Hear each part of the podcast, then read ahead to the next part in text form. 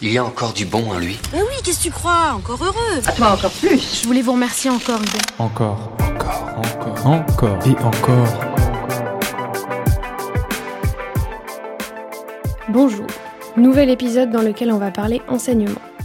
Dans mon école de design à l'ENSAD, il y a une prof que tous les élèves adorent et on est nombreux à vouloir assister à son cours, à bénéficier de sa formation, à entendre sa voix.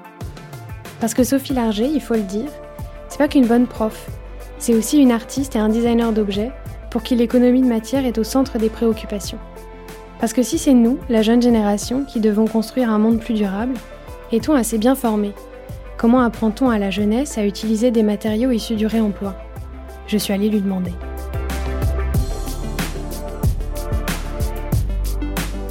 Alors Sophie Larger, je suis euh, designer, euh, je travaille en indépendante, mais je suis euh, également professeure à l'école des arts décoratifs depuis environ 13 ou 14 ans.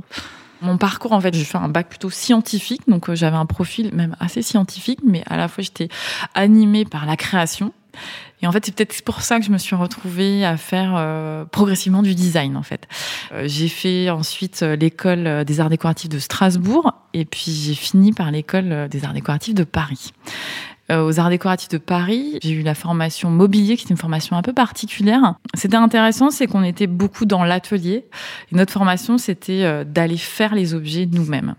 Et ça, je crois que c'est fondamental. Donc, on, on, on a bien sûr gardé ça à l'école c'est fondamental parce qu'à partir du moment où vous confrontez vraiment à la fabrication des objets, vous êtes plus euh, rationnel, beaucoup plus respectueux aussi euh, de, de l'usage des matériaux et, et, je pense que ça produit des designers qui vont euh, être plus consciencieux. Alors il y a plusieurs façons de, de l'enseigner. Ça peut être une contrainte qui est donnée dans un projet. Donc on peut euh, décider qu'il y a un projet avec un, thème qui peut être très varié. Hein.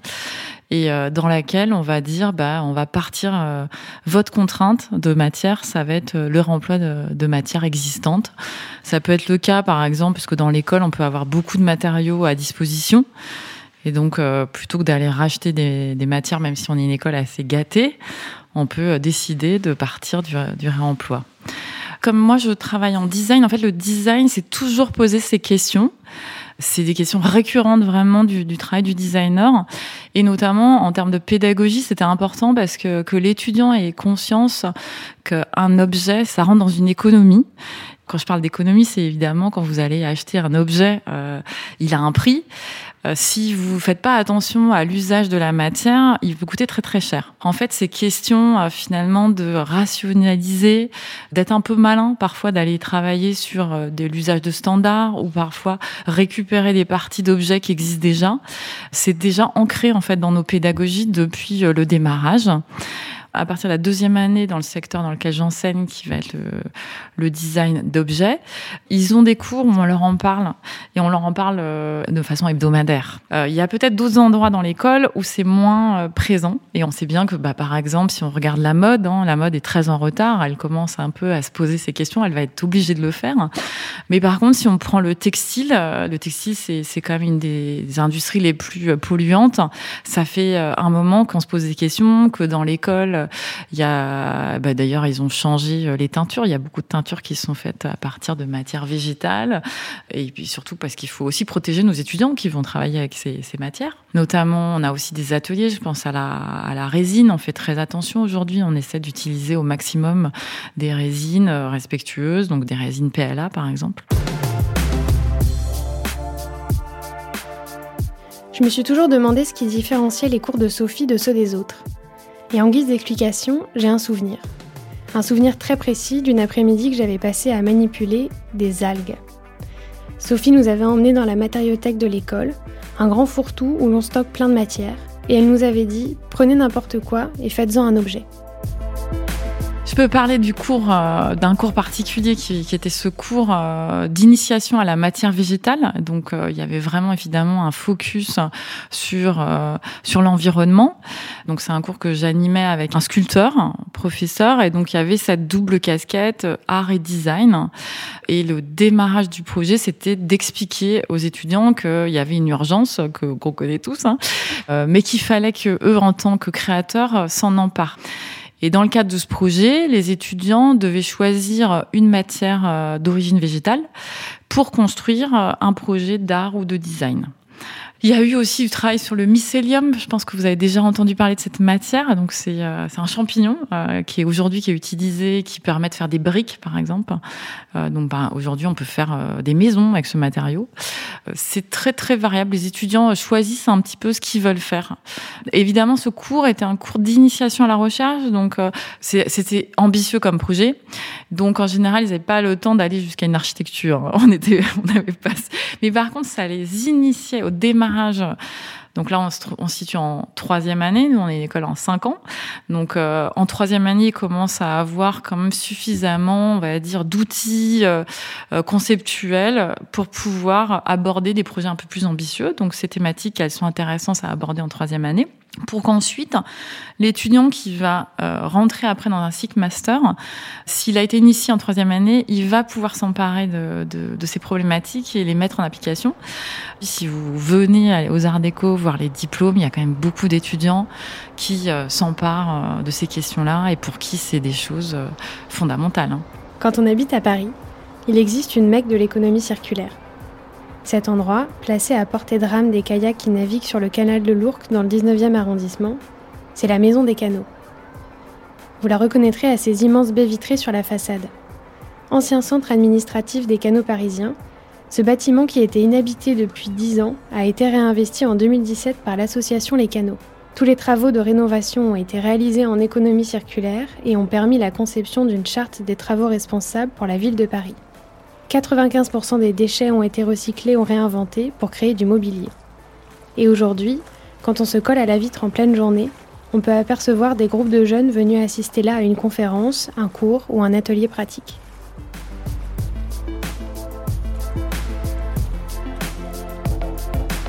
Je suis Marine Gibert, je suis en charge de l'économie circulaire au sein de l'association Les Canaux, qui est une association basée euh, à Paris qui vise à euh, soutenir et accompagner tous les entrepreneurs qui mettent euh, au cœur de leur projet l'environnement et la solidarité. La Maison des économies solidaires et innovantes, la Maison des Canaux, mène pas mal d'activités justement pour sensibiliser les nouvelles générations, mais pas que, à ces enjeux d'économie circulaire et de réemploi. On propose de euh, nombreuses conférences euh, régulièrement. Dernièrement, on en a une euh, avec Flore Berningen autour de son dernier livre, recyclage, le grand enfumage. On en avait aussi euh, fait une sur euh, l'impact social et environnemental. Comment euh, est-il possible de les concilier? On mène aussi régulièrement des, des festivals, notamment l'été, le festival de l'été de l'économie engagée. Jusqu'à la période pré-Covid, on construisait une terrasse entièrement dans cette démarche d'économie circulaire pour montrer que c'est possible de créer des installations éphémères dans cette démarche d'économie circulaire. Par ailleurs, dernièrement, on a euh, lancé un MOOC, l'économie circulaire euh, appliquée euh, au bâtiment, au design et au mobilier qui vise justement à présenter les grands enjeux de ces secteurs. Et là, ce qu'on s'est aperçu, c'est que on avait alors une grande partie de nos apprenants qui étaient des personnes déjà en activité, mais aussi qu'on a de plus en plus de personnes qui sont soit en reconversion, soit en recherche d'un nouveau travail, et aussi pas mal les étudiants. Aujourd'hui, on espère que la nouvelle génération est effectivement plus sensible à ces questions de réemploi et d'économie circulaire. Effectivement, on voit qu'elle est de plus en plus engagée parce qu'elle est euh, de mieux en mieux informée par rapport aux générations précédentes. L'année dernière, il y a plus de 30 000 étudiants qui sont mobilisés pour euh, faire en sorte que les écoles intègrent davantage l'écologie dans les cursus de formation, parce que ce qu'on voit, c'est qu'aujourd'hui, c'est encore une notion qui est très peu abordée. Or, euh, bah, les étudiants aujourd'hui ont besoin d'être formés aux problématiques actuelles et celles qui vont être de plus en plus prégnantes dans les entreprises. Et donc, il y a eu le mouvement du manifeste étudiant pour la transition écologique. Et euh, ce que l'on voit au canot, voilà, c'est qu'il y a de plus en plus de euh, personnes euh, qui sont intéressées par ces sujets, qui viennent frapper à notre porte en nous disant, bah voilà, aujourd'hui, j'aimerais bien pouvoir moi aussi intégrer ce secteur de l'économie circulaire. Comment je fais? Quelles sont les formations qui sont existantes? Et c'est tout l'objet de, notre MOOC sur l'économie circulaire, c'est de montrer un peu quels sont les différents métiers qui sont en train de se, créer, ces nouveaux métiers verts.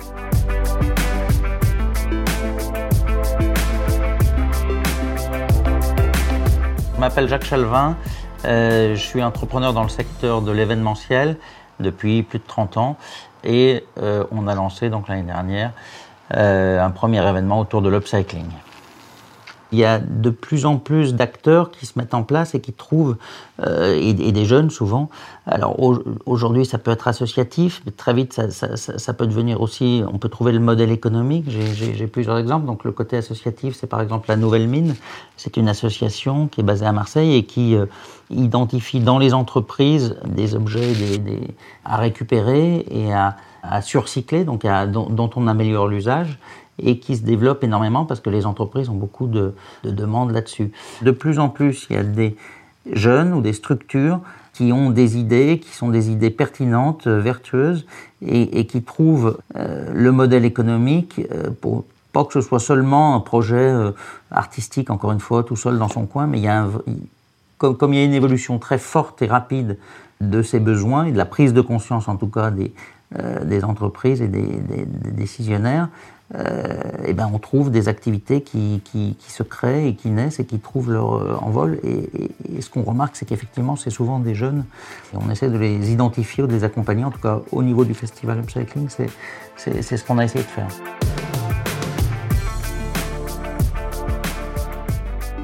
Le festival Upcycling, dont la première édition se tenait en octobre 2020 à Lille-sur-la-Sorgue, est une grande réunion française de créateurs, d'associations, d'entreprises sur la question du réemploi. C'est aussi un nouveau moyen de sensibiliser la jeunesse à travers des conférences, comme celle de Brune Poisson, vice-présidente de l'Assemblée des Nations Unies pour l'environnement, sans oublier des performances d'artistes en direct et plus de 24 exposants. C'est la première euh, euh, édition d'une manifestation qui veut rassembler l'ensemble des acteurs de l'upcycling et de l'économie circulaire. Il y a eu des, initiatives ici ou là euh, avant dans, quelques villes, mais en tous les cas, on a essayé, nous, de, prendre l'offre la plus large possible sur des thématiques très fortes. Souvent, on résume ou on réduit l'upcycling, par exemple, au textile, euh, enfin, ou, aux usages euh, autour d'anciens vêtements. Mais il n'y a pas que les vêtements, il y a les, matériaux anciens, il y a le design, il y a la décoration. Y a... Donc l'upcycling, ça touche, c'est transversal en fait. Et du coup, on n'a pas trouvé, en tout cas en France, euh, d'événements référents qui parlent de ces sujets, qui montrent ces, des, exemples euh, à travers des artistes, des artisans, et qui échangent et débattent autour de ces sujets. Je pense que la question du réemploi, euh, faut faire très attention en fait. C'est-à-dire que si on réemploie le matériau et qu'on donne à voir la même chose, ça, ça donne pas grand chose. Par contre, si on sublime la matière, là, on va faire une récréation. Et moi, je pense, par exemple, euh, à quelqu'un qui est étudiant avec moi, qui s'appelle Régis R, qui est un artiste, qui a fait donc euh, des études euh, à l'école des arts décoratifs. Lui, son travail, c'était déjà de travailler sur le réemploi, et, euh, et, ça, il y a quelques années maintenant. Et en fait, il travaillait sur euh, tous les bidons, les, les bouchons en plastique, etc. La façon dont il retravaille la matière, il la sublime, donc on oublie que ça, que ça part d'un réemploi. Et je crois qu'en fait, ça a été au démarrage, c'est un peu ce qui s'est passé. Il y a eu beaucoup de, de, de, projets qui ont été faits qui étaient presque trop à premier degré. Et donc, ça produisait pas des choses très intéressantes ou très qualitatives. Quand on, on regardait aussi les, les, vêtements qui étaient, qui étaient soi-disant des vêtements un peu plus respectueux de l'environnement, ils étaient toujours dans des couleurs assez moches, des formes assez moches. Donc, on pouvait pas s'y retrouver. Là, je crois qu'on est passé à autre chose. Aujourd'hui, on est capable de faire des vraies créations en travaillant sur leur emploi. Mais si on va plus loin dans la démarche, euh, je pense à par exemple Cécile Chapuis de, euh, qui a créé une structure qui s'appelle Carton Noir. Elle, elle, imagine à partir d'une base carton des, des, des, lustres et des objets de décoration qui sont absolument euh, euh magnifiques. Quoi. Donc euh, je vous dis, à un moment donné, il y a une évolution entre l'upcycling il y a, il y a même cinq ans où c'était vraiment le, type au fond de son grenier qui, bricolait. Euh, Aujourd'hui, il y a une vraie tendance de fond qui est sociétale et qui touche plusieurs univers, euh, plusieurs filières économiques. Donc, encore une fois, on a parlé du textile, mais c'est la décoration, c'est euh, le design, c'est le mobilier, mais, mais on peut aller encore, encore plus loin. Aujourd'hui, ce qu'on voit, c'est que euh, effectivement, l'économie sociale et solidaire, l'économie circulaire sont pourvoyeurs euh, d'emplois et il y a un chiffre qui dit que euh, d'ici 2030, ce sont plus de 300 000 emplois qui seront créés. Alors sur tout l'aspect transition écologique.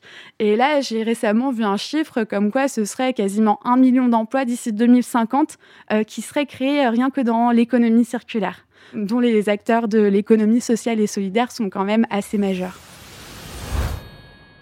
Ce que je trouve intéressant, c'est que le designer, c'était pas le cas avant. En fait, avant, on se disait, le designer, il est là pour travailler avec une entreprise au service d'entreprise. Je crois qu'aujourd'hui, en fait, le designer, il doit créer le cahier des charges et il doit éduquer les entreprises. Et en fait, c'est là où, finalement, nos étudiants, il faut qu'on les amène à ça, c'est-à-dire de dire euh, tu n'es pas au service, tu es là aussi pour faire changer des mentalités, pour euh, faire bouger des choses, pour pour dire aux gens mais écoutez là c'est c'est pas possible quoi. Donc déjà apprendre à dessiner un bel objet, c'est prendre le temps. Et ça, c'est cette question, elle est hyper importante. C'est à partir du moment où on remettra du temps dans les projets, que ce soit dans la conception, dans la fabrication, on aura beaucoup moins d'aberrations. Alors quoi Ce serait ça la solution? Mais comment faire dans un monde qui n'en a déjà plus du temps? La réponse, elle est peut-être cachée dans la barbe de Victor Hugo, qui disait ceci. L'éducation, c'est la famille qui la donne, l'instruction, c'est l'État qui la doit. En école, on nous instruit au réemploi. Mais faudrait-il nous y éduquer dès la naissance? Ou mieux encore, pensez-y un instant, où en seriez-vous si Sophie était venue visiter votre école primaire? J'ai eu cette expérience donc euh, de travailler en lien avec euh, des élèves à l'école primaire. Et en fait, ce qui m'a vraiment intéressé, c'était d'expliquer aux, enfants, mais de façon un peu didactique, euh, comment on peut travailler avec les, standards d'une entreprise. L'éco-conception, elle est très présente, l'écologie très présente aujourd'hui dans les formations quand même. Donc même, ils ont en fait, c'est très théorique et ce n'est pas du tout rattaché à la pratique. Et peut-être qu'il y a quelque chose à imaginer qui associerait euh, euh, des, des, savoirs pratiques qui peuvent être euh, notamment les cours d'art plastique, peut-être avec des questions plus d'écologie.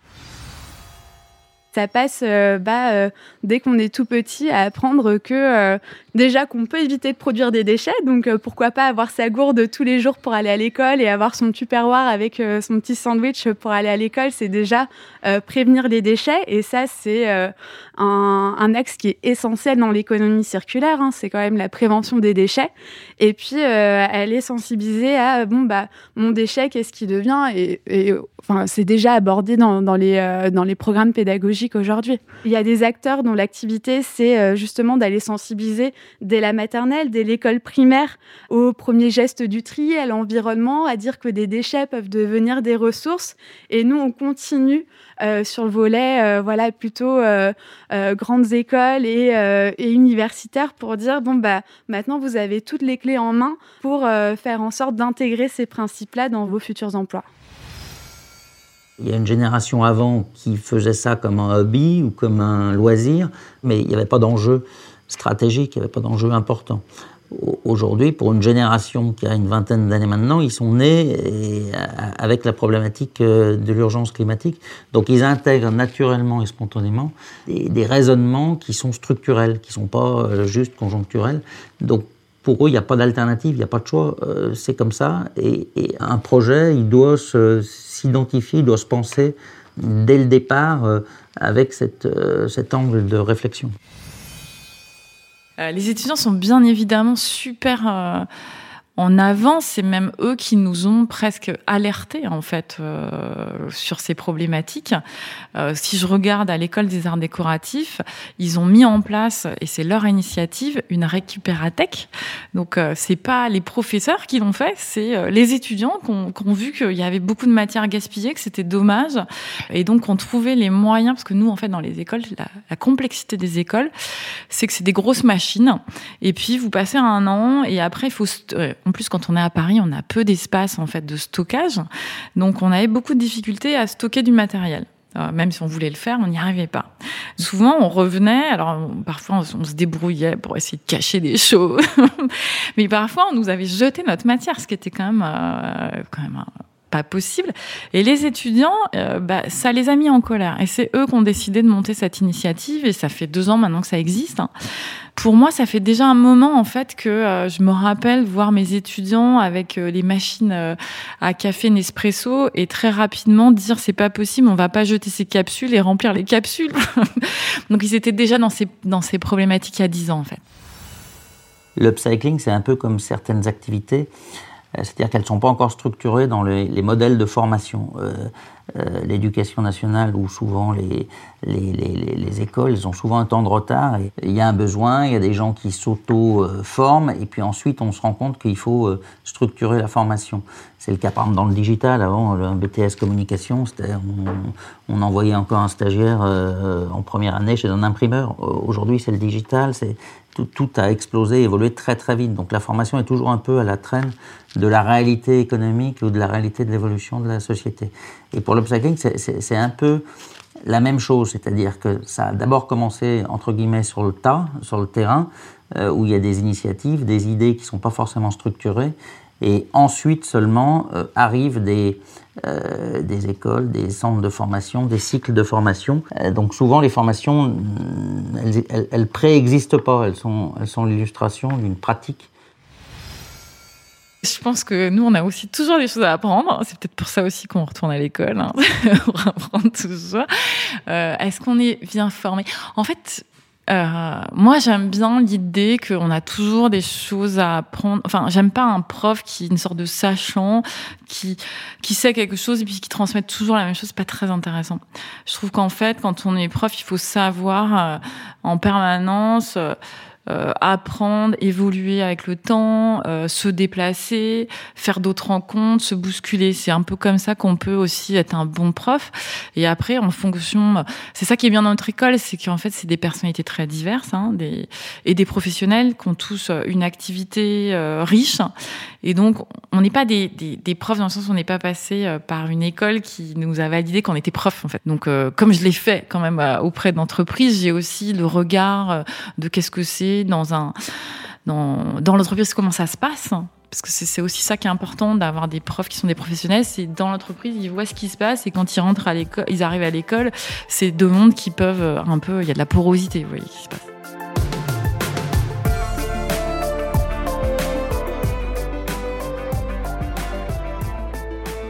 Mine de rien, après toutes ces discussions, je suis un peu rassurée sur la formation des jeunes designers. On va dans le bon sens mais je touche aussi à la fin de mon stage, et il me manque un point à éclaircir pour l'écriture de mon mémoire. Si l'upcycling est amené à se massifier dans le design, dans l'architecture et dans la vie, est-ce que cela doit se faire au prix d'une recherche de forme de beauté parfaite? En d'autres termes, le réparer peut-il être beau?